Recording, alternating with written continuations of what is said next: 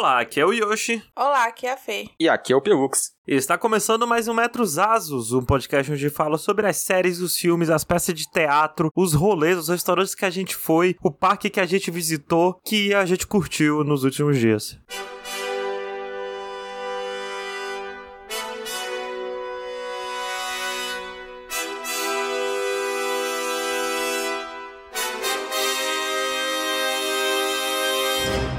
Mas, antes de falar dos rolês que eu fui, eu queria, primeiramente, agradecer as pessoas que ajudam esse podcast a existir. Lembrando a todos que nós temos campanhas de financiamento, tanto no PicPay quanto no Apoia-se. É só você ir no PicPay e pesquisar por RKST Podcast. E no Apoia-se é só você ir em apoia.se barra RKST Podcast. E se você nos ajudar com 15 reais ou mais, você pode fazer como fizeram os nossos amigos aqui, o Bruno Agueno, o Yudi. O Diego Batista. O Wesley Rodrigues. O Gabriel Carneiro. O Paulo Fernando. O Ciguei. O Marcos Barbosa. A Carol. O Emanuel Pereira. O Jonas Harrison. O Luiz Lessa. Todas as pessoas que a gente falou o nome nos ajudam com 15 reais ou mais e por isso a gente agradece aqui eles em todo o começo de podcast. Muito obrigado. Considere nos ajudar. Qualquer coisa, o link tá aqui na descrição do, do episódio. E, antes de perguntar como foi a semana de vocês, queria dizer que hoje, ontem eu fui no restaurante tailandês aqui em São Paulo, muito gostoso. Foi bom então? Foi muito bom, mas eu pedi um curry de vermelho e é muito apimentado e o curry vermelho nem é o mais apimentado. Pô, é o vermelho. Tem outro mais apimentado ainda depois, o verde. O verde é mais apimentado do que o vermelho. Qual que é o menos? É o branco. Ah. Que eu acho que ele nem é apimentado. E aí eu fiquei lá sofrendo. Primeiro, que eu só pedi o curry vermelho por, por, por livre e espontânea pressão do Rafa. Pô, Eu ia comprar um frango agridoce. Eu queria ver você sofrer. É, pega o curry vermelho que é gostoso. É, é, você vai gostar. Aí eu, ah não, beleza, bora.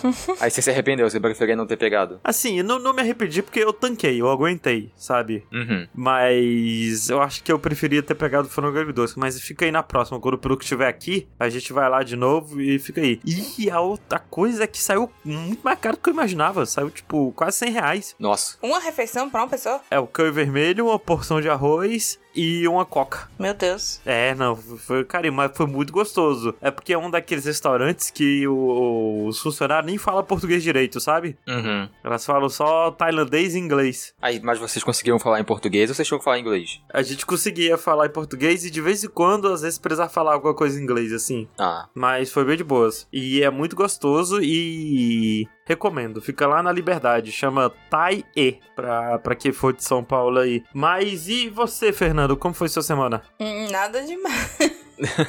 aula, estudo, aula, trabalho, trabalho e mais trabalho. Pior que o Pelux tá nessa também agora. É. Tô um pouco nessa, eu tô. Hoje fiz a minha penúltima prova da faculdade, olha aí. Aí talvez hoje mesmo eu faça a última. Não sei. Assim, última se tudo der certo, eu passar de cara, né? Então tomara. Mas é uma coisa que eu sabe uma coisa que eu tenho feito muito é ver muita série. Porque tem muita série avançando esse mês, assim. Esse. Tem. Esse mês agora já virou mês hoje, né? Mas esse mês barra mês passado, pô, tava pensando esses dias, teve Stranger Things, ainda tá tendo de novo agora, né? Ainda não assisti o, o restinho, mas teve o outro volume. Aí teve Obi-Wan, Umbrella Academy, Miss Marvel, é, The, The Boys. Boys. Tipo, muita coisa saindo ao mesmo tempo e muitas coisas que eu tô vendo, pelo menos, né? Óbvio, óbvio que sempre tem coisas saindo, mas de- do meu ponto de vista, que eu tô vendo todas, todas essas eu tô gostando, é, ficou com essa impressão. Pois então, Pelux, aproveita aí e fala pra gente sobre uma delas. Pois irei começar comentando aqui de Obi-Wan Kenobi, que eu imagino que todo mundo aqui saiba quem que é o Obi-Wan, né? A figura do Obi-Wan de Star Wars, o Space Jesus, o mestre do Anakin, que se transformou no Darth Vader e destruiu todos os Jedi, e aí o Obi-Wan se exilou no deserto de Tatooine pra poder observar o Luke de longe, né? Desse contextozinho, porque a série se passa justo nesse momento que o Obi-Wan ele tá numa relação que eu acho muito esquisita com a família do Luke, né? Porque o Luke, filho do Darth Vader, foi ficar com os tios lá em Tatooine, que é um deserto isolado, e aí ele fica, ele tem contato com a família, com os tios do Luke, tipo, eles de vez em quando conversam, a série mostra isso, mas ele fica tipo, ah, eles vivem mó bem, né? O Luke com o X, ele tem uma casa bonita, lá tem fazenda, não sei o que. E o Obi-Wan tá vivendo uma caverna de longe, de vez em quando ele vai lá, puxa um binóculo, vigia eles, o que, que eles estão fazendo e vai embora. E tipo, vivendo uma fábrica, assim, tendo uma vida mó difícil. Eu acho muito engraçado. Mas a série vai se passar nesse período então, né? Entre o episódio 3 e 4. Vai se passar bem no Ameyuka ali, tipo, 10 anos depois, porque a, episódio 4 se passa 20 anos depois do 3, ele vai se passar 10 anos depois. Se eu não me engano, essa série tá levando em consideração muita coisa de universo expandido aí, provavelmente das animações, né?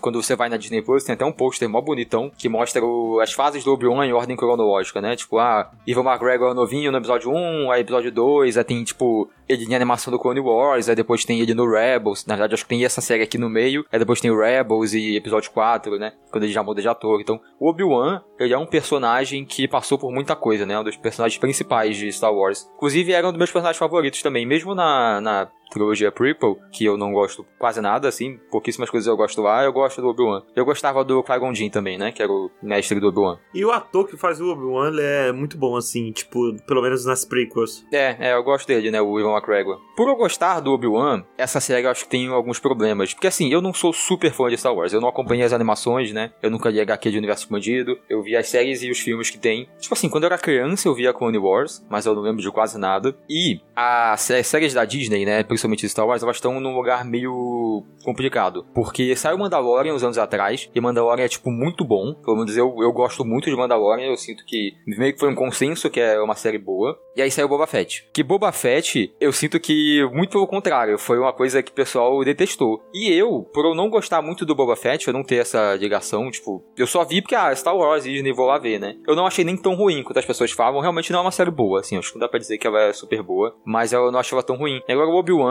como ele é uma das coisas principais Star Wars, né, os personagens principais, eu gostava do Obi-Wan antes, eu sinto que ele não pode, ela não, ele não podia ficar nesse nível que a série do Boba Fett foi. Ele tinha que ser, tipo, Mandalorian pra cima. E eu não acho que foi isso que ela entregou, né? Tudo que eu vi dessa série, Pelux, é que ela é muito boba. Ela é muito galhofa, assim, no geral. Eu acho que ela não é tanto assim quanto talvez dê a impressão de você vendo, assim. Ela, ela geralmente é uma série que ela quer te deixar tenso. Alguns episódios que aliviam um pouco. É, a cena, as duas cenas, né, que icônicas, que é uma personagem fugindo, uma personagem criança fugindo dos adultos e os adultos, tipo, os trapalhão, correndo devagar, todo torto, batendo a cara no galho. Eu acho até que pode dar esse contexto, porque apesar do Obi-Wan estar tá no deserto lá de Tatooine vigiando o Luke, quem mais vai ter foco aqui vai ser o Obi-Wan e a Leia. A Leia, criancinha, a Mina e Leia. Eu queria falar que é a melhor coisa dessa série é a Mina e Leia. É, essa atriz que faz, ela, inclusive, ela tem 10 anos, a personagem, eu não sei quantos anos tem a atriz. Mas ela, tipo, aparece muito novinha também. Se ela tem, sei lá, 9, 10, 11, assim. Mas ela é muito boa, assim. Eu, tipo, gosto muito da personagem dela e da menininha atuando e tudo mais. E aí o que acontece é que a Leia vai ser sequestrada. E aí o Obi-Wan tem um contato muito próximo com os pais adotivos da Leia, né? E aí ele vai ele é enviado para ajudar ela. E aí tem essa cena que o Yoshi falou, que é tipo, tão sequestrando ela, ela tá fugindo. ela tá, tipo, ela é uma menina que gosta de ir pro mato, né? Ela é da realeza lá, os organos, mas ela gosta de ir pro mato e subir em árvore, brincar com bichinho e tudo mais. E aí essa cena vai mostrar que ela conhece do mato, ela fica se escondendo, se abaixa pelos galhos, assim. Ela sabe o terreno que ela tá correndo ali. E aí por isso ela tá despistando as pessoas ali no mato. Tem um cara que ele bate de cara num galho que, assim, claramente ele viu aquele galho ali, ele escolheu dar uma ombrada e cair pra trás, assim. Tipo, não tem explicação. É uma cena muito esquisita. Pô, meu Deus do céu, eu, eu coloquei assim, e o jeito que os personagens correm, porque é uma criança, né? A criança tem as pernas muito pequenininhas. E aí os adultos alcançariam a criança em três passos. Aí eles têm que correr tudo torto, errar o caminho, tem que tropeçar pulando no galho, sabe? Ah, gente, mas, mas os outros Star Wars também não eram essas corras todas, não, que vocês lembram assim. Então tinha umas galhofas dessa. Não, ele, ele, eu acho que ele era galhofa, mas ele não era. Assim, é porque eu ia falar, ele não é galhofa acidental. Eu sinto que a galhofa dele era mais proposital. Mas dito isso, a gente tem que sempre tirar da frente que os Stormtroopers sempre arrumam tiro, né? Tem, por exemplo, isso aí. As pessoas, todo mundo correndo no meio do, do tiroteio e ninguém toma tiro. É então, assim, eu sinto que o Star Wars meio que tem essa camada, assim, mas nessa tava um pouco esquisito. Por, mas, tipo, por isso que eu acho que não é só galhofa. Eu acho que é, é mais erro mesmo. Tem uma outra cena, que eu não vou dar spoiler, mas tem um personagem fugindo do outro. Não é essa, né, não é essa mesma fuga aí. E aí, esse personagem que tá fugindo, ele tem um momento de vantagem, assim. Ele tá num local que o personagem tá seguindo ele, não tá vendo ele. E aí ele se escolhe se esconder, no, atrás de uns morrios que tem ali, nos montinhos. E aí, quando corta a cena, pra esse personagem que se escondeu, ele tinha vantagem, ele escolheu se esconder, ele tá perdido. Tipo, ele tá olhando em volta e o outro personagem viu ele e tá correndo atrás dele. Tipo, não faz sentido, ele saiu pra se esconder. E o outro personagem que tem a vantagem da visão, o outro personagem que viu ele antes, ele nem tava se escondendo. Tipo, é, é uns erros muito estranhos, assim, de continuidade. Eu não sei explicar. Ah, assim, eu vi uma cena incrível, assim, incrível. Espero que não seja muito spoiler, que é, o Obi-Wan tá fugindo com a Leia e tem uma cerca de, de laser. E aí ele. Primeiro que a cerca é minúscula, assim, dá pra você pular tranquilamente por cima dela, principalmente ele que é um Jedi. Aham. Tem, tem uma parte que não tem laser, que dá pra jogar a Leia por cima, arremessa a Leia, sabe? Que não é uma bola de futebol por cima do negócio e tá tudo certo. Mas aí não, ele vai, aí ele bate nos botões, tenta hackear o negócio, aí ele dá um tiro, o laser desliga, ele passa, e a câmera dá um zoom out assim e mostra que não tinha nem cerca dos lados, os lados era vazio, dava pra ele passar assim do lado, sabe? Pô, pior, pior que agora que você descobriu a cena, eu lembro dessa cena, mas quando eu vi eu não me liguei, que ela era meio tosca assim. Nossa, do tipo, ai meu Deus do céu, sabe? É como se tivesse um portão aqui e do lado não tivesse cerca nenhuma aí, eles podiam só ter passado do lado, eles não Mas passam. tem uns morrinhos, não tem? É que eu não lembro exatamente Não. agora. Não tem nada, tem no máximo um matinho, uma graminha assim. Entendi. Mas então, é, é esse que é o lance, né? Ela. Eu não acho que a série é ruim. Assim, eu não acho que é uma série, nossa, perdi meu tempo. Foi legal ver algumas coisas. Tem a, antagonista, que inclusive teve uns casos de racismo, né? Porque sempre rola com a fanbase de Star Wars é um negócio terrível, né? Quando teve o fim lá no episódio 7. Até a Rey, que era importante também. Sempre rola uns casos de abuso com os atores, né? Que no caso ela é interpretada pela Moses Ingram, que ela também faz uma personagem em Gambito da Rainha. Ela é tipo, pra quem viu pelo menos o primeiro episódio, assim, ela é amiga dela lá no orfanato. E ela é uma atriz muito boa, eu, eu gosto dela. Teve até um vídeo que o Ivan McGregor gravou falando sobre esses casos de racismo, né? Do, tipo, punindo a comunidade e tudo mais. Isso foi algo grande. E, assim, obviamente besteira. Eu acho que ela manda muito lá. Eu acho que a personagem dela é legal. Inclusive, ela. Sinto que ela pode ter mais coisa no, no universo de Star Wars aí, se a Disney quiser expandir mais ainda essa série, né? Dá até pra ter segunda temporada. Eu diria que não vai ter, de tipo, de Obi-Wan, mas dá pra ter com os personagens de Obi-Wan algumas coisas além, né? Inclusive com ela, no, nesse universo de séries da Disney. Mas uma coisa que eu gostei, por incrível que pareça, pra gente tá falando dessas cenas de fugas esquisitas, ela tem umas coreografias boas, ela tem lutas de sabre, né? Tem Siths, além do, dos Jedi e do Obi-Wan. Apesar do Obi-Wan estar destreinado assim, ele não consegue usar força no começo, eu acho que tem lutas legais, eu gosto. E tem lutas legais, de, tipo, sabre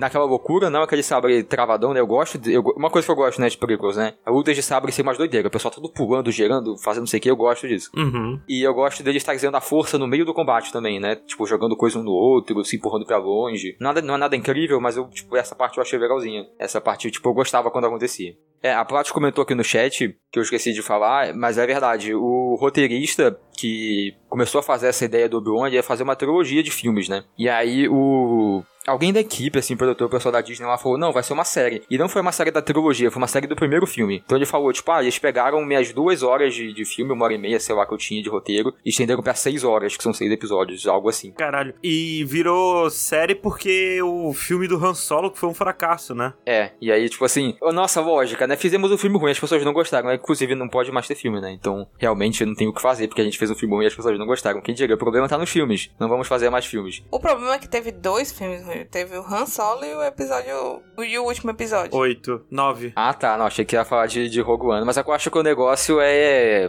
É filmes spin-offs, acho que eles tinham comentado alguma coisa assim, porque vai ter mais filme de Star Wars, né? Tipo, não tá nada Vai confirmado, ter o eu Star acho. Wars do Taika Waititi. Não, não, o do Taika Waititi vai ser um negócio filler também, né? Tipo, não filler, mas é um universo expandido, eu acho. Uhum. Eu acho que só estão dando uma pausa mesmo, porque, né, o último, o último filme foi bem qualquer coisa. É. Aí eu acho que eles vão investir mais no no universo expandido nas séries e depois voltar com alguns filmes spin-off. Tem muito mais coisa de Star Wars que eu não gosto do que eu- coisas que eu gosto atualmente. Olha, é bem divisível assim, hein, realmente, do quando eu paro pra pensar, porque. Pode você pegar as prequels, eu não gosto muito delas. Pegar episódio 9, eu não gosto muito. Eu, eu nem terminei Han Solo, eu não vi tudo. Boba Fett também tá num, tá num negativo. E aí, tipo assim, o que sobra é a trilogia original, o Star Wars Visions, Mandalorian e o Obi-Wan eu acho que tá bem no meio ali. O Obi-Wan dá pra passar, eu sinto. Eu gosto muito de Rebels, o desenho. É muito bom. Eu gosto muito. Ah, então, falam bem, né, cara? Eu, eu- um dia eu vou pegar pra ver as animações. Eu, eu tenho vontade quando, eu- quando um hype de Star Wars me acertar de novo. Porque o Obi-Wan não passou hype, por exemplo. Eu lembro que quando eu joguei o jogo do Star Wars Fallen Order, eu fiquei no hype.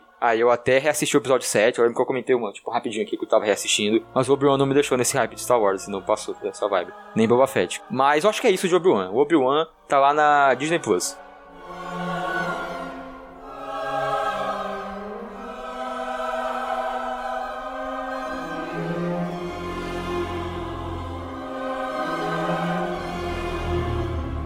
Falando em séries que estão voltando, voltou Only Murders in the Building. Mas não é sobre essa série que eu vou falar, porque eu já falei antes. É que eu tava assistindo, né? Voltou a série, a segunda temporada. E a, a HBO Max me indicou esse programa de culinária da Selena Gomez. Caralho, é a Selena Gomez mesmo. É, não. a Selena Gomez, a atriz feiticeira de Place, né, da Disney, que é Selena mais chefe. Que esse programa chegou com a ideia de, como ela não sabe cozinhar, resolveram fazer um programa de culinária com ela, que cada episódio ela tem é, um chefe é convidado, e aí o convidado vai ensinando ela a fazer uma receita assim, bem simples, do jeito que ela, ela tipo, ela tem zero habilidade na cozinha.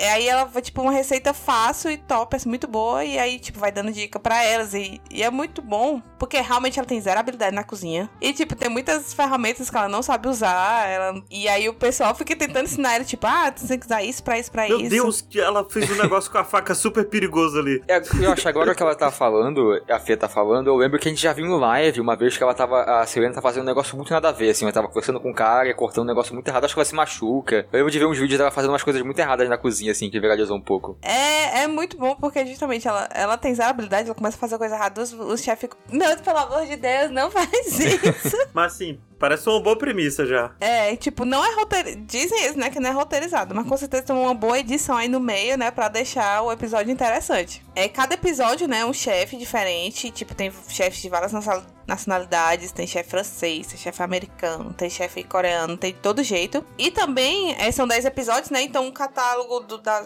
tipo, das receitas é bem grande. Tipo, tem comida vegetariana, tem comida vegana, tem comida com carne, peixes, entendeu? Tem receitas bem fáceis, tipo, fazer um omelete e também tem mais receitas, tipo, cozinhar um polvo e fazer um, sei lá, um, uma receita, assim, super elaborada de uma sopa, sabe? E é engraçado porque você vai acompanhando que realmente tem coisa que ela vai melhorando, porque ela vai aprendendo, né? Junto com os chefes, né? Pegando dica de como cortar cebolinha, como ralar a cenoura. Ela vai melhorando, mas ela...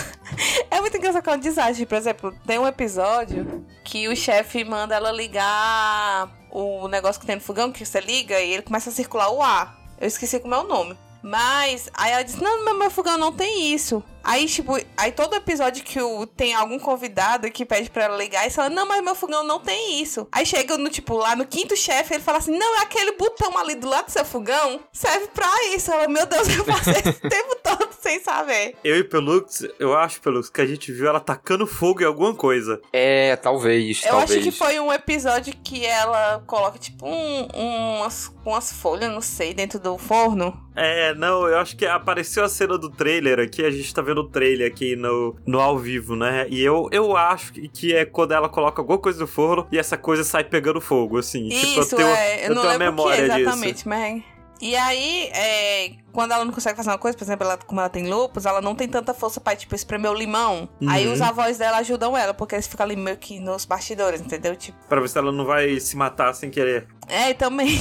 arrancar um também dedo se não se fora. machucar nem nada. Mas é muito engraçada a dinâmica, porque também eles vão conversando, assim, histórias. Ela vai falando, tipo, sobre a época que ela gravava. Aí algum chefe conta de um dia que ele foi, foi fazer, tipo, era um encontro, foi fazer uma receita pra, pra pessoa, né? Que ele tava tendo encontro. E aí cortou o dedo, tipo, cortou metade do dedo. E teve que ir pra emergência, a pessoa desesperada. E ele, tipo, nossa, era o nosso primeiro encontro. Aí, tipo, tem muitas historinhas legais. E eu gosto muito que as receitas, a maioria é fácil de fazer. Ah, isso é legal. Tipo, é uma coisa que eu conseguiria fazer, entendeu? Aham. A Selena Gomes, ela é a feiticeira de Waverly Place, né? É. Isso. Ah, acho que foi lá que eu vi ela a primeira vez. Não, e assim, ela fazia várias coisinhas Disney, assim. Eu lembro de ver um filme que era dela e da Demi Lovato, que, tipo, ela era uma menina do mato e a Demi Lovato era, tipo, riquinha e ela tinha que morar junto, assim. Aí era, tipo, a Demi Lovato lidando com coisas de mato, assim. Ah, inseto, essas coisas, eu lembro que passava isso. Era. Mas assim, ela parece melhor que as Kardashian já cozinhando. As Kardashian cozinham, mas sabe nem que elas tentavam cozinhar. Tem um vídeo de uma das Kardashian, que eu não sei o nome, que ela vai cortar um pepino. E ela corta tão errado, ela corta do jeito tão Ah, eu esquisito. sei. É a Kendall, que ela pega uma mão assim, né, pra cortar um pepino e coloca a Ela mão do outro lado segurando a faca. Ai, nossa senhora, assim, triste. É que nem aquele vídeo do, do pessoal no reality de cozinha, que tem um, primeiro tem um cara cortando o abacate, e aí ele corta o abacate com o caroço e tudo no meio, assim. E ele ficou, o que é essa parte dura aqui no meio do abacate? Aí a outra coloca, tipo, um saco de plástico na água fervendo, e aí a sacola derrete, e a outra pessoa tenta cortar um pepino sem tirar a capa da faca. Ela, ela, ela consegue, inclusive, cortar o pepino sem tirar a capa da faca, só na força bruta. Meu Deus. Me passa muito essa energia, essa série da Selena Gomes. É, inclusive, por exemplo, é mais ou menos isso, realmente. Mas é, ela ia começar a receita, aí o chefe, olha, a primeira coisa que você faz é lavar a mão. É, Aí- justo. Aí faz ela lavar a mão, por exemplo, tipo, é umas coisinhas básicas que é, assim, sai engraçado. E são umas coisas bem bonitas, inclusive, mas tem- também tem umas coisas que você fica, meu Deus, isso aqui tá tudo errado. Eu fico imaginando, por exemplo, a Clarice assistindo isso, ela agoniada, assim, tipo assim, meu Deus, ela tá fazendo tudo errado. Eu espero que, como você falou, que ela vai aprendendo, né? Eu, eu espero que ela não, tipo, fique forçando ser ruim, né? Fique fazendo palhaçada, né? Só pra aparecer, né? Coisa, né? Errando coisinha boba que ela já sabe. Ainda bem que você Uhum. falou que ela tem uma evolução, porque aí fica mais legal, fica mais natural, assim. É, pelo menos você vai. Eu, pelo menos eu notei que, tipo, ela vai melhorando. né? Tipo, ela, ah, isso eu já sei e tal, assim. Ela fica, tipo, super empolgada Uhum. quando o chefe fala algum, algum termo, alguma técnica que ela já conhece, sabe? Sim, sim. E assim, eu não acompanho muito da, da Selena Gomez, mas eu sinto que ela é uma celebridade legal, né? Até onde eu sei, ela, tipo, apoia causas interessantes que ajudam pessoas, né? Ela tá apoiando séries, se eu não me engano, que são boas, assim, que são pra causas sociais, se eu não me engano. É, inclusive, era isso que eu ia falar, que no final desse programa, cada, che cada chefe escolhe uma instituição de caridade e o programa dá um, acho que é 10 mil dólares pra essa instituição que, é- que o chefe escolhe. Podia dar mais um pouquinho, mas, mas tudo bem. É, porque, tipo, são 10 chefes por temporada, né? Então, tipo, são Ah, sim, 10 sim. instituições que vão ser ajudadas. E já vai pra quarta temporada, porque o pessoal gosta muito. E eu fiquei muito intrigada, porque realmente o pessoal gosta muito do programa dela. Inclusive, outra coisa que eu ia falar, que ela lançou uma linha de coisas de cozinha por causa do sucesso do programa. Ah, mas é claro que ela lançou. Mas é, e é uma panela, a panela é mais bonita do que eu, eu te juro. Isso. A panela é muito bonita. Tipo, imagina uma panela azul marinho assim, perfeita, assim, antiaderente, Ó. assim, tudo de uma panela. Na terceira temporada tem um chefe que eu conheço, que é o, o Jamie Oliver. É, é, é uma grande variedade de grandes chefes, assim, são pessoas maravilhosas, bem impacientes, né, pra ensinar pra ela. É, porque eu não acompanho nada de culinária, né, do lado de fora. Eu não acompanhei, sei lá, um bom apetite nem nada do tipo. Eu não conheço nenhum, nenhum desses chefes, assim, mas eu imagino que deve ser só a galera foda, assim. Tipo, os chefes bem influências. Uhum. Aí tem tipo uma piada da faca, porque, por exemplo, no primeiro episódio, o chefe fala: Ah, você tem que ter uma faca muito boa. Aí ele ensina como é que testa essa faca tá muito afiada. Aí ele fica zoando com ela porque a faca dela é toda colorida. Aí, tipo, ela faz questão de usar essa faca. Em todo o programa, ela, tipo, ela, olha, minha faca é muito boa, viu, gente? Essa faca aqui, ela é colorida, mas ela é muito boa. Assim, foi, eu, eu vi uns 5 ou 6 episódios por aí. Eu achei bem legal, assim, bem divertido, porque os episódios são curtinhos, tipo, 20 minutos, 23 minutos. Sim, sim. E é uma receita fácil também, dá pra reproduzir. Tipo, a maioria tem umas bem difíceis também. Pra assistir enquanto almoça. É, mas se ela consegue fazer, a gente também consegue. O ruim é que, justamente isso que eu falar também, que ela tem todos os ingredientes que a pessoa diz. Que ela, tipo, ah, tem um queijo específico na região lá da França que é muito bom. Ela tem esse queijo acessível, entendeu? Ah, não, eu imagino que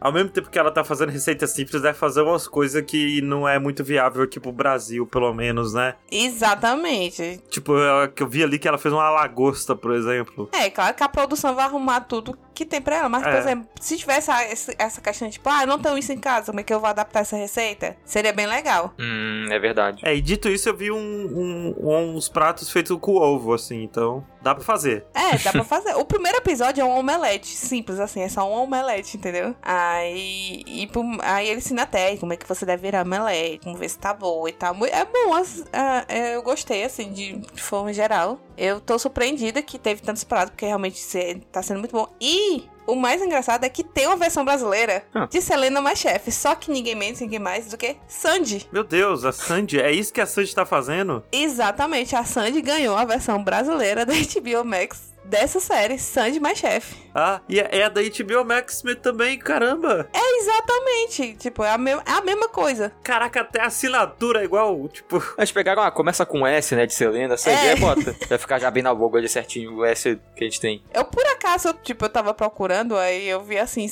Sandy mais chefe. O, o quê? A Sandy tem uma versão brasileira da, da Nossa, da mas passa muito a cara de Brasil mesmo, né? A, a versão da Sandy, assim, quando mostrou os convidados, as coisas assim. A Paola! Então, eu quero falar, porque deve ser porque você conhece a maioria, ou alguns. É, deve ser gente que já apa- Ah, apareceu. não, tipo, ah, tem uma, tem uma carinha de programa da Fátima Bernardes, sabe? Assim, o figurino, essas coisas. Ah, De uma Ana Maria Braga. Nossa, agora, eu, agora que eu tô vendo o trailer, eu quero ver o episódio com a Paola. Eu, eu espero também que da Sandy também seja bom, assim, com as receitas fáceis de fazer. Mas eu não sei se vai ser a mesma. Porque a Selena, ela é uma pessoa, assim, ela é divertida, sabe? O programa dela, Uhum. Ela conduz muito bem. Tipo, ela tem um carisma grande pra conduzir o programa. Aí, a Sandy também tem, no caso. Mas enfim, é, é muito legal, é bom pra assistir almoçando. No dia que não tem episódio de Masterchef, você tem outro programa de culinária pra assistir. E é curtinho também, justamente dá o tempo de almoço, 20 minutos o episódio. aham. Um episódiozinho por dia. É, exatamente. E fo- foi renovada pra quarta temporada. Tá tudo lá na HBO Max. E Selena mais chefe. Eu ia falar, olha ali, ó, é o Chitãozinho Chororó, mas aí eu lembrei, pô, é o pai dela, né? Então, É só o chitãozinho.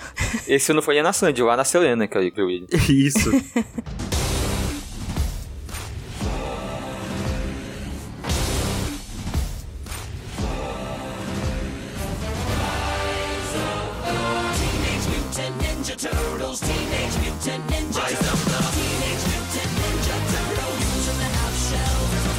Mas eu vi, Fê, que uma das coisas que a Selena Gomes fez no, no programa dela foi pizza. E sabe quem gosta de pizza?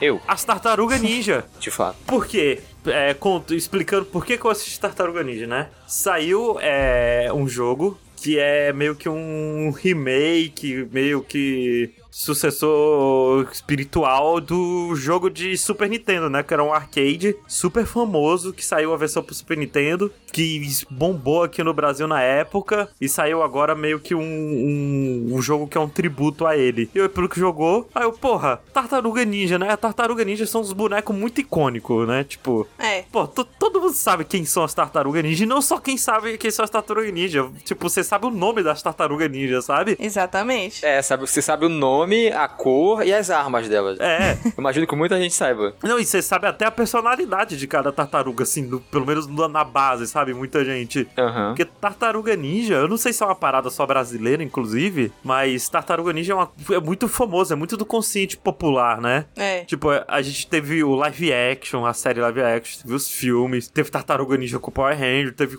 85 desenhos diferentes, né? Nossa, o episódio especial com o Power Ranger é muito bom.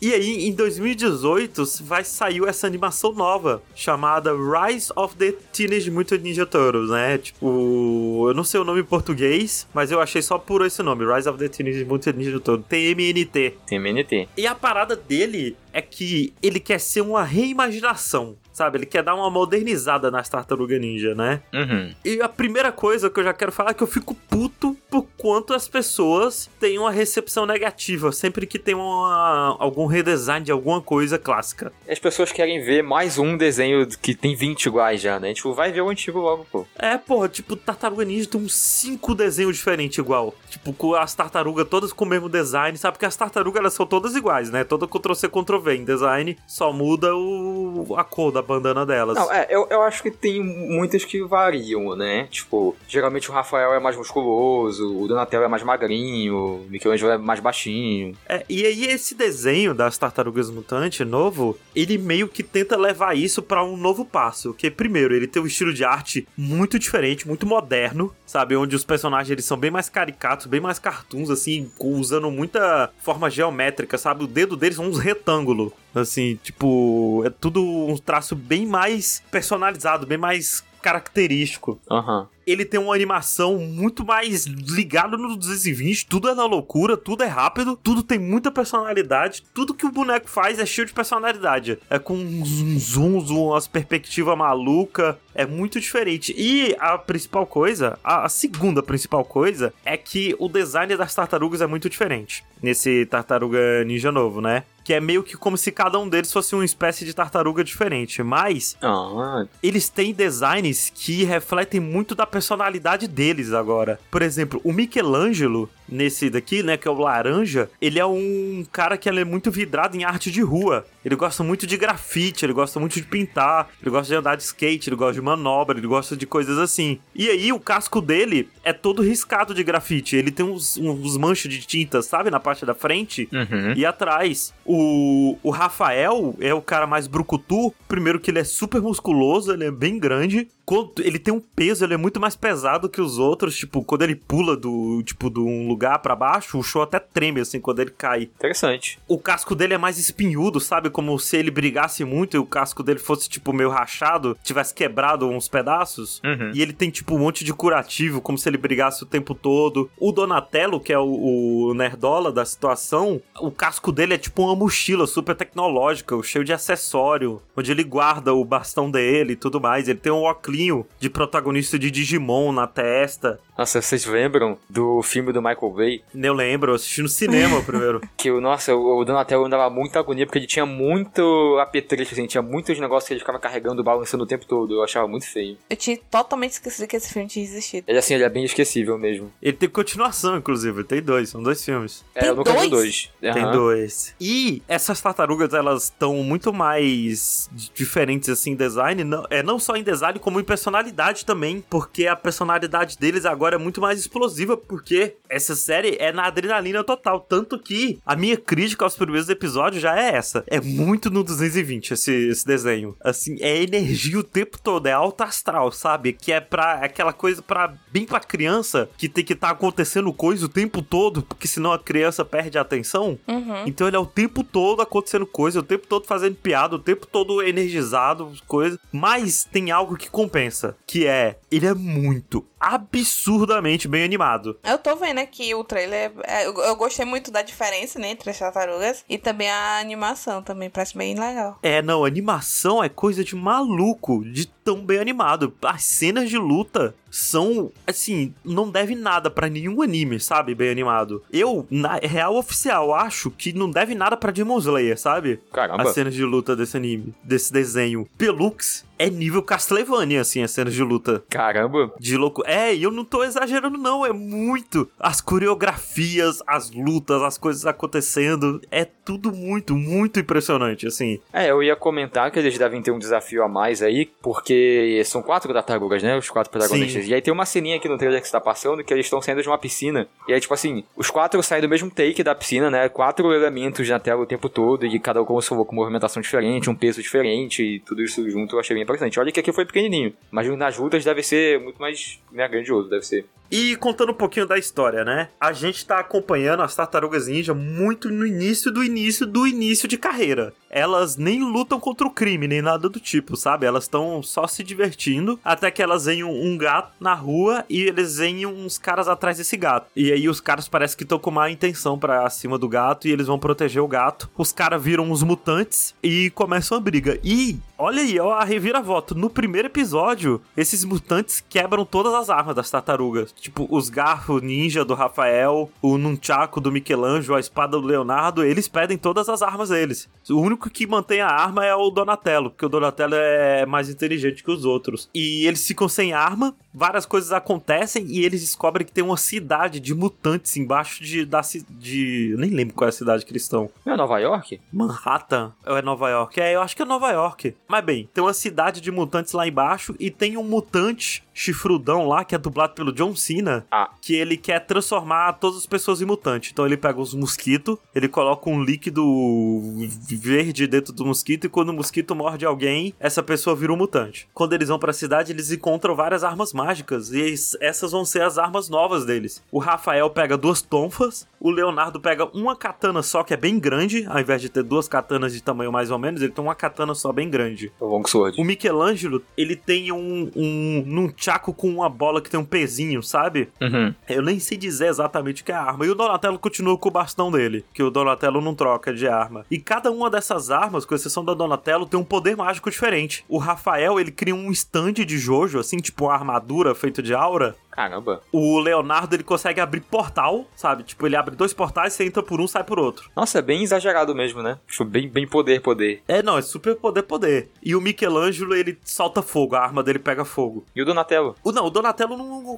tá, continua com o bastão dele, é só que o bastão dele é tecnológico. Pô, mas ele foi o mais esperto, manteve a arma e não ganhou poder? É porque ele não precisa disso. Entendi. Ele tem o poder da ciência com ele. Então ele vai melhorando o bastão dele através da ciência, Pelux. Tá certo. E tem a April O'Neil aqui também. Porque aqui já é estabelecido que a April é amiga já das tartarugas. A April aqui, ela é negra, diferente da série. Que muita gente chorou por causa disso, inclusive. Como sempre, né? O, o nerd não aguenta. É. E a April, ela luta aqui desde o primeiro episódio já. Mas a coisa é que, como eles estão muito em começo de carreira, ninguém sabe lutar direito, sabe? Tipo, eles todos são super atrapalhados. Mas eles sabem, sabem lutar, né? Porque, pelo que eu lembro, o Splinter treina eles até, tipo, falar, ah, ok, vocês estão prontos. Aí eles saem. Tipo, eles têm, tinham um treinamento com o Splinter antes. É, então, é que aqui o Splinter também não luta no começo. Ah, Eu assisti uns quatro episódios. O primeiro episódio, inclusive, tem 20 minutos. O segundo e o terceiro tem só 10. E depois todos os outros tem 20 minutos de novo. uhum. E o Splinter, ele é tipo um rato mais preguiçoso que fica assistindo filme o dia inteiro, sabe? Caramba. E ele só manda o- as tartarugas treinarem e tudo mais. E alguém falou do Leonardo, né? E o Leonardo é chato igual, assim. Ele não tem personalidade nenhuma pra mim, pelo menos. Absurdo. Nada mais legal. Tipo, a parada do Leonardo é que ele é o líder, né? Ah, qual é a personalidade do Leonardo? Ele é líder. Então, falar, a animação que teve antes dessa, que era uma em 3D, que era da Nick também, né, que passava,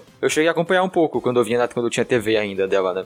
E era mó legal, cara. Foi nessa animação que eu passei a gostar do Leonardo. Eu sinto que ele tinha um- uma camada extra por ser líder e tal. E, o- e o Splinter, assim, e tudo mais. Ele era, era interessante, era um bom desenho. É, não, é, nessa o líder é o Rafael. Pelo menos até onde eu assisti. Mas eu imagino que se o Leonardo vai se tornar o líder no futuro. É mu- multiverso da- das tartarugas, né? Porque é, é sempre o que ele quer. É porque o Rafael já foi líder, né? Algumas vezes. Então, Mas bem, no final do primeiro episódio, mini spoiler aí pra gente, pra vocês. Os mosquitos fogem dessa cidade e são espalhados pela cidade. E aí o decorrer da série vai ser eles enfrentando esses mutantes que surgiram, que os mosquitos morderam as pessoas, e eles enfrentando o clã do pé, que aparece já no segundo episódio. Aí eles vão revezando entre esses dois inimigos, as tartarugas elas vão evoluindo, elas vão crescendo, tem um desenvolvimento de personagem delas, o que é impressionante assim. Uhum. Só que o começo dela é muito bobo. ah, sim. Tipo, esses, o- todos esses primeiros episódios são muito bobinhos, assim, tipo. É porque eu já sei que ela vai ficar mais séria, que ela vai desenvolver mais pra frente, mas tal qual quase todo desenho ocidental do tipo, ele começa bem infantil, bem brincadeira, bem piadas, bem memes, sabe? E vai desenvolvendo. E é a coisa que eu fico puto é que essa série ela foi muito mal recebida, eu tenho a impressão. O que é doido, porque, tipo, porra, ela tem uns designs legal, ela é super bem animada, ela tem muita personalidade, ela é engraçada, ela tem uns momentos bem engraçados, assim, já nesses quatro, acho que eu vi uns quatro episódios dela. E, porra, e o nerd é muito chato, cara. Mas assim, será que foi só o nerd? Porque eu imagino que o público-alvo de- devam ser crianças, né? Tipo, Ah, é. crianças que não têm contato com tartarugas ninjas ainda e estão vendo pela primeira vez. Essa vai, tipo, ser a primeira série, o primeiro desenho, o primeiro contato com tartarugas. É, não, eu até pesquisei, ó, a Plot falou, as crianças amaram, eu até pesquisei pra ver, tipo, pô, porque ela foi cancelada na segunda temporada. Ah, ela teve segunda e cancelou? Teve, ela teve duas temporadas, foi cancelada e vai sair um filme que, tipo, os fãs mais otimistas estão achando que um filme vai ser, tipo, a ligação pra uma terceira temporada. E os fãs mais pessimistas estão achando que o filme vai ser, tipo, o, Uma final. conclusão. É, eu chutaria que é uma conclusão, porque se ela foi cancelada. Porque, e esse filme vai sair esse ano, no- direto na Netflix. Mas assim, eu não vou mentir, que eu acho muito legal que ela tem muita personalidade, que ela é muito bem animada e tudo mais. Mas ela não me atrai muito também. Quando eu vejo ela, tipo, dá vontade de ver as lutas, assim. Mas eu não gosto muito do traço, tipo, eu não gosto muito do design deles, mega quadradões, mega exagerados, assim. Eu, tipo, por, por você ter falado que ela é super boba, eu sei que tartarugas é um negócio bobo, né? Tipo, são tartarugas adolescentes, mutantes, ninjas, né? É um negócio já absurdo, mas quando puxa tanto assim, eu não sei se é muito pra mim, mas é porque eu não sou o público-alvo mesmo, né? Como disse, eu imagino que seja pra crianças. É, a Plot comentou que o problema de desenho de criança é que não basta as crianças curtirem, tem que vender, vender brinquedo também. É, então talvez tenha sido isso que aconteceu. Por isso que ela foi cancelada. E uma coisa, uma, assim, que eu fiquei indignado, que eu fico puto, que é muito difícil achar esse desenho pra assistir, gente. Aí, ó, por isso que caiu. Tipo, é difícil até achar cena de luta no YouTube, sabe? Nossa. Eu não sei se é porque eles tomam muito strike, mas é difícil de achar luta. Eu, é, até esse vídeo que eu mostrei do John Cena, eu queria mostrar a luta completa, mas eu não achei a luta completa no YouTube. Complicado. e eu, assim, quando eu fui assistir Pirata, ele não tem no stream o Pelux, em Full HD. Nossa. Pra você ver, ele só tem 720p no stream. E eu só eu, assisti, né? Eu já queria assistir essa série faz tempo. Mas eu tinha muita dificuldade de achar ela em qualidade boa num site ok, assim. Que eu não tivesse que fechar 45 abas de propaganda toda vez que fosse um episódio. E eu assisti ela agora porque ela saiu no Paramount Plus. Aqui no Brasil agora. Saíram as duas temporadas. O Paramount Plus, pra quem não sabe, é você assina o Paramount Plus junto com um canal do Prime Video. Porque o Prime Video ele tem uma função que você pode assinar canais que não tem lá e aí libera mais conteúdo. Uhum. E aí eu assinei os 7 dias de graça e fui assistindo. E olha que loucura, não tem legendado no Paramount Plus. Caramba. Ou você assiste em inglês sem legenda, ou você assiste dublado. Mas você não consegue assistir legendado. Mas a dublagem é boa? Então, não sei porque eu tô assistindo em inglês, né? Ah, tá. A Plot comentou ali, né? Porque é muito bem animado esse negócio. Então, tipo, toda hora eu via no Twitter, sabe? Alguém postando. Saiu o episódio Tartaruga Ninja, que tinha uma luta super bem animada. As pessoas postavam no Twitter, tipo, meu Deus, olha essa luta aqui de Tartaruga Ninja. Caramba! E aí eu ficava, caramba, parece foda mesmo. Aí eu pesquisava rapidinho, não achava onde assistir e desistia. Aí só agora que eu tô indo nessa. E assim, eu pretendo assistir tudo. Eu quero assistir tudo porque eu sei, todo mundo que é. Eu tenho algum. Tenho amigos não, mas eu tenho pessoas que eu sigo que são muito fãs desse desenho. E que eles falam que a última, a última luta da primeira e a última luta da segunda temporada são, tipo, um absurdo de bem animado, assim, sabe? Tipo, a proporção, coreografia, sabe? E às vezes tudo que eu quero é uma luta super bem animada. Justo. E por isso que eu vou continuar assistindo. Por isso que eu vi três temporadas de Castlevania. Eu gosto que a April O'Neil ela luta já desde o começo. E assim, a April, ela ela é totalmente destreinada junto com as tartarugas, sabe? Ela luta esquisito e ela vai evoluindo com o tempo também. Uhum. Mas é isso. É Rise of the TMNT. Tá lá na Paramount Plus, no Prime Video, recomendo muito. Pra, assim, é, arranja uma desculpa, tipo, pô, filho, você que tem um filho, um sobrinho, vamos assistir esse desenho aqui, ó. Esse aqui é da época do pai, hein? Aí você vai assistir com eles, tem dublado lá na Paramount Plus, tenho certeza que vai gostar. É colorido, é energético, é, é- tem dublado, é muito bem animado e você vai curtir também porque tem uma porradaria bonita. E é isto.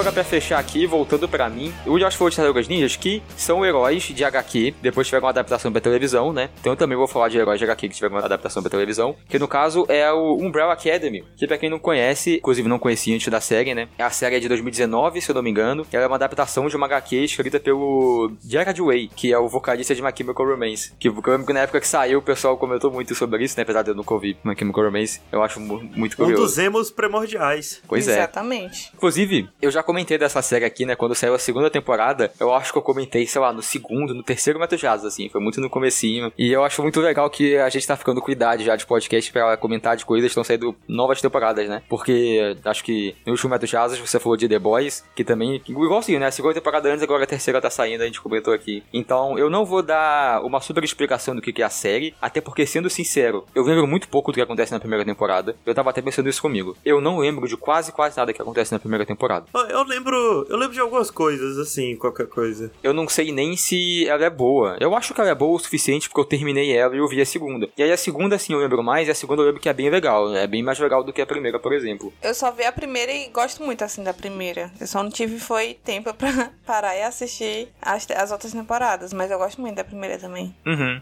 Mas basicamente, do que eu lembro, é teve um dia que várias mulheres pelo mundo ficaram grávidas e pariram nesse mesmo dia. No caso, elas ficaram grávidas instantaneamente, assim. Elas estavam de boas, aí de repente ficaram grávidas e já nasceu. Cresceu e pariu.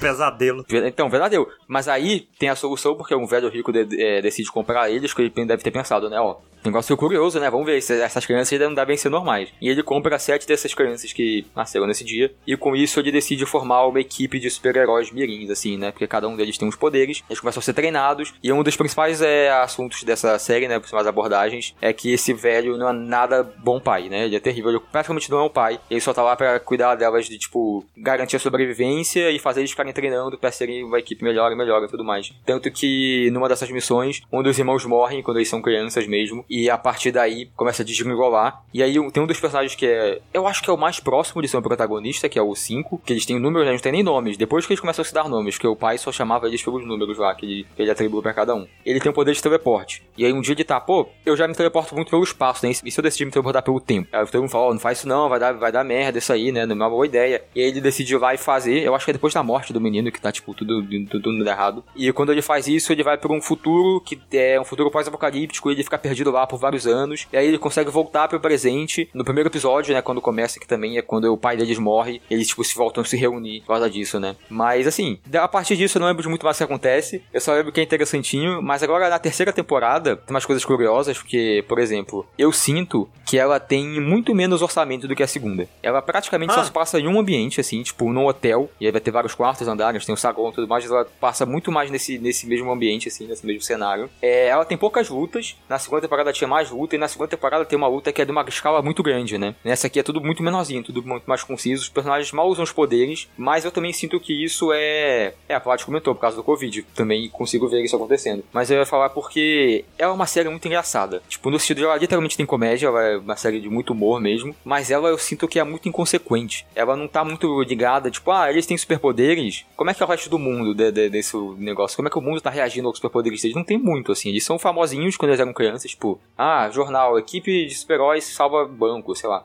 Mas ela não. Não vai muito aprofundar, aprofundar nisso. Eles têm um mordomo que é um macaco super inteligente, que é um chimpanzé. E ok, não, não, não aborda outros animais conscientes, né? Tipo, dá a entender que ele é um experimento do velho lá, mas é isso. E eles têm uma mãe que é um robô, que é um robô super tecnológico, né? Super avançado, tanto que a atriz que faz ela não tem CG. Ela só se mexe meio robótica e, e fala meio robótica, mas ela é tipo um robô muito perfeito. E assim, o resto da tecnologia do mundo não é abordado. Tem tipo cenas que o pessoal vai tirar foto e a câmera é uma câmera super antiga, assim, né? Câmera grande com flash gigantesco. Então ele tá muito sem noção, assim, ele é muito bagunçado. E eu acho que isso talvez seja proposital, talvez não, mas eu gosto, assim, eu acho muito engraçado. Dá personalidade, eu acho, pro mundo, assim. Sim, sim. Apesar de eu ainda, eu ainda acho pouco, né? Eu lembro que quando eu assisti a primeira temporada, eu acho que essas esquisitices são muito pouco. Eu queria que ele fosse mais esquisito, sabe? Mas eu acho que pra ser mais esquisito, eu teria que ter mais investimento, talvez não, não desse. Mas eu gosto dessas esquisitices, assim. É, então, principalmente falando nas esquisitices, os personagens eles são muito esquisitos. Eles são acho, a parte mais inconsequente da série, porque eles estão cagando pra tudo, assim. É é uma série que vai envolver viagem no tempo. Eu não comentei, mas o quando o 5 volta pro presente, ele volta no corpo dele de criança, mas ele tem tipo 70 anos que ele ficou preso lá no,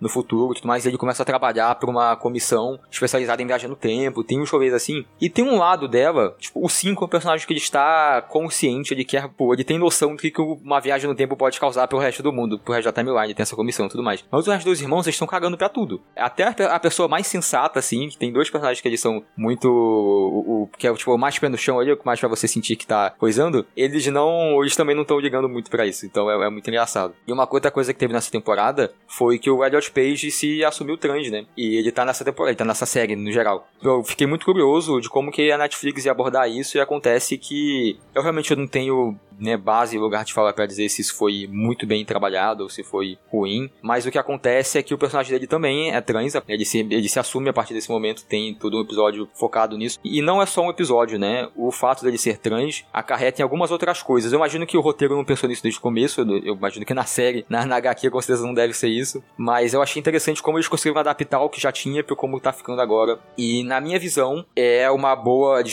bem, eu, eu não sei, né, com certeza, porque o, o pessoal sempre é bem receptivo com isso, todo mundo passa a chamar ele de Victor, que é o nome dele. Tem um personagem até que ele quer dar uma festa pra comemorar isso, né, pra, tipo, bem-vindo à, à equipe, assim, e eu achei bem bacana. Inclusive, ele é uma das pessoas mais sensatas também, é, é uma coisa que acontecia antes, é que na primeira temporada ele quase não aparecia. Tipo, assim, ele aparecia, mas ele era um personagem muito passivo, ele não tinha muita atitude. E agora, finalmente, ele carece. Na segunda temporada ele já melhora muito isso, e na terceira eu sinto que ele é praticamente o protagonista. Ele e o 5, né? O 5, no caso, é o da viagem no tempo, né? É o da viagem no tempo. É o que é o único que é criança, praticamente. Assim, É. adolescente. Eu ia comentar isso porque ele é o único interpretado por um adolescente e no meio dos outros adultos, né? O Elliot Page já é um ator muito consagrado aí. De- Com certeza é o maior ator que tá aí. Eu, quando acaba o episódio, os caras é o primeiro que aparece. Ah, então, eu assisti a primeira temporada por causa de dois atores que eu gostava, né? O Elliot Page e o outro ator que eu não sei nem o nome, mas eu gosto muito dele, que é o que tem o bigode e a barbicha. Sei que, Que- faz o Klaus, né? O, É, que, isso, o Klaus. Porque ele fez uma outra série que eu gostava chamada Misfits, que também ele tinha superpoderes. Ah, eu gosto muito desse ator também. é o Robert Sheehan, uma coisa assim. É, ele mesmo, eu gosto muito dele. A menina eu conhecia porque ela fazia Hamilton. Aí eu também conheci ela. Ah, aqui, aqui tem o poder de, de controlar a mente dos outros? Isso. Ela faz Hamilton, só que ela faz tipo um papel de,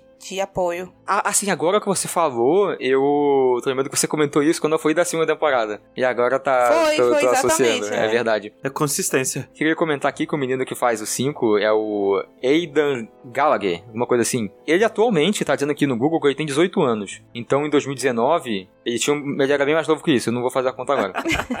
é, mas assim, é muito impressionante que ele é muito bom, cara. Ele tá do lado de adultos e, como foi, é, é, o Elliot Page, e ele não deixa nada a desejar, assim. Ele é, uma, ele é adolescente que tá agindo como um velho amargurado que ficou preso no futuro pós-apocalíptico, ele manda muito, é bem impressionante. Tanto que ele é quase o protagonista das duas primeiras temporadas. Aí nessa terceira que ele tá dividindo bem ali. Mas ele é muito bom, ele é, é bem impressionante. Coisa que eu gosto muito dessa série também é que, como eu comentei, que ela é, ela é muito loucona, né? Ela, ela, eu acho que falou que não tem muita personalidade, tipo, mas ela tá tentando ter. Eu acho que ela tem uma edição interessante, ela faz umas transições legais, ela tem vários takes que é tipo assim, ah, tá cada um num quarto da casa. E aí a série vai passando, a cena vai passando, tipo, das janelas. Assim, eu acho que ela tem personalidade, mas eu queria que ela tivesse mais ainda, sabe? Sim, sim, sim. Eu não entendo. Mas aí tipo, vai passando pelas janelas, a cena entra, a, a câmera entra e vai mostrando, tipo, personagens num take só, fazendo tal coisa, o que eles estão nesse momento, o que eles estão pensando, assim, vai viajando pela casa, pelo lugar que eles estiveram. 15 anos só de Snake falou. Muito, muito obrigado que ele tinha quando lançou a série em 2019. Mas é, tem umas transições bem legais também. E ela tem umas ideias legais. Nessa temporada, eu sinto que uma coisa que me preocupou dessa temporada é que ela tem 10 episódios, né? Eu imagino que as outras têm também, eu não lembro. Mas ela não precisava, não precisava ter 10 episódios. Eu podia ter uns 8, eu acho. Porque no começo, quando eu comecei a ver essa terceira temporada, eu tava gostando muito. Assim, tava, caralho, nossa, melhor temporada já, muito boa esse aqui, os, os dois, três primeiros episódios assim. Mas aí depois não sei se é porque foi caindo a magia, ou se foi porque ela só ficou no nível mais normal mesmo. Tipo, passou esse impacto de que tava muito bom no começo. Mas legal que teve esse começo muito bom. Talvez até, agora que comentaram da Covid aí no, no chat, tenha rolado a Covid no meio da, da temporada, não sei, porque no começo tem cenas externas, tem cenas em outros cenários. Aí depois, mais pra frente, que fica só nesse hotel. Eu vi uma cena, eu vi uma cena só, né, dessa temporada, que é um cara malhando assim num terraço. E é um CGI tão feio, é um CGI Ah, tão esquisito. Não, o, o CGI, assim, é bem preocupante, até que eu porque... pensei, nossa, acabou o dinheiro inteiro da série pra fazer É. essa temporada. E de tanto que eles não lutam muito na série, né? Porque os poderes são meio esquisitos, assim. É, é bem, bem, bem baixa renda. Eu não lembro se na segunda temporada eu acho que era melhorzinho. Aqui deu uma queda, de fato. Mas eles têm, por exemplo, tem um conceito que eu acho que ele lembra muito Control. Essa temporada, assim, tem umas ideias bem criativas que eu, que eu acho. Por incrível que pareça, porque eu não dava muito pra essa série assim, né? Tipo, eu achava uma série legal aí, mas eu, eu nunca vi ela por ela ser muito bem escrita. Só porque eu achava carismática, eu gostava dos personagens, assim. Mas ela amarra com coisas da primeira temporada, que eu fiquei bem surpreso. Eu nunca senti que precisava disso, porque ele nem te dá um resumo quando começa a temporada, então eu fui bem sem lembrar de quase nada. Aí quando eu comecei a ver o episódio e vi que não tinha esse resumo, eu voltei e vi algumas cenas do final da, da segunda. Mas assim, me impressiona que ele tá amarrando, tá segurando as pontas ali. Mas eu acho que é isso. Ele saiu tudo de uma vez, né? Saiu tudo de uma vez na Netflix, é The Umbrella Academy. É, foi legal. Eu, eu sinto que a segunda temporada ainda é melhor, mas foi legal a terceira. Bacana. Pera, você já viu tudo? Vi tudo. Caralho, é uma máquina de assistir série o Pelux. Mas bem, amigos, pessoal que veio do jogabilidade, pessoal que veio do jogabilidade já conhece que o Rokustar, os amigos do Rokustar. é, muito obrigado a todos que ouviram esse podcast. Ele saiu bem curtinho. O podcast sempre curto, né? Eu tô. a última lembrança que eu tenho de live é a live de 12 horas. E aí, tudo que é pouco aqui agora, eu fico tipo, meu Deus, que rápido, parece que passou voando. Que a gente não consegue mais fazer um podcast com todo mundo, né? É. É. E aí fica sempre desfalcado. Mas, pô, a gente falou bastante ainda. Foi. Mas esse foi o Metros Rasos. Semana que vem tem mais. Vamos ver se a gente consegue com todo mundo. Muito obrigado a todo mundo que apareceu aí pra ouvir a gente falando. Espero que vocês tenham gostado e assistam o desenho das Tartarugas Ninja. Assistam o Umbrella Academy, assistam. E eu achei que é, que é descancelar a série, né? Da audiência. É, vamos dar audiência. temporada. Assistam a Selena Machef. Assistam tudo que a gente recomenda aqui, que a gente só recomenda coisa boa. Mas eu vou encerrar agora. Um beijo pra todos e muito obrigado. Tchau, gente. Tchau. Tchau. Tchau, tchau, chat. Até a próxima.